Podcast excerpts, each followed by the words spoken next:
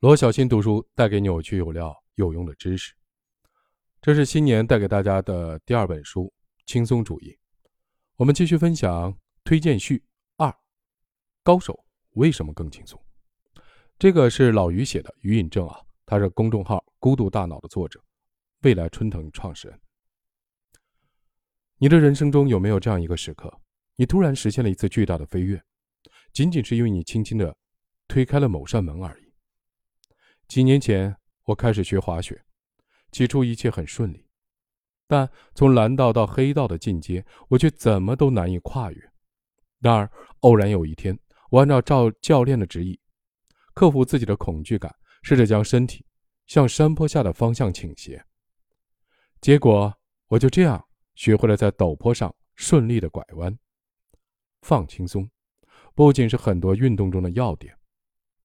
也是在生活和事业上成为高手的秘密。首先，因为放轻松，所以你可以专注于做对的事情；其次，因为放轻松，你可以将资源合理的分配在正确的事情上，把事情做对。千万不要被这本书的名字欺骗了。轻松主义里的轻松，并不是指完全的轻松，而是指举重若轻。书中讲述的放轻松的原理，非常值得向你推荐。轻松状态，在对的地方做对的事情，轻松行动，用理性的方式把事情做对，轻松成果，用杠杆的效应和自动化获得复利。我看过一个有趣的调查，在中国，百分之九十以上的人都认为勤奋是一种美德，但在其他很多的国家，这个比例要低得多。勤奋没什么不好。只是有时候人们会用盲目的勤奋来逃避真正的思考。前阵子流行说做难而正确的事情，很多人因此而认为难的事情就一定正确，但事实并非这样。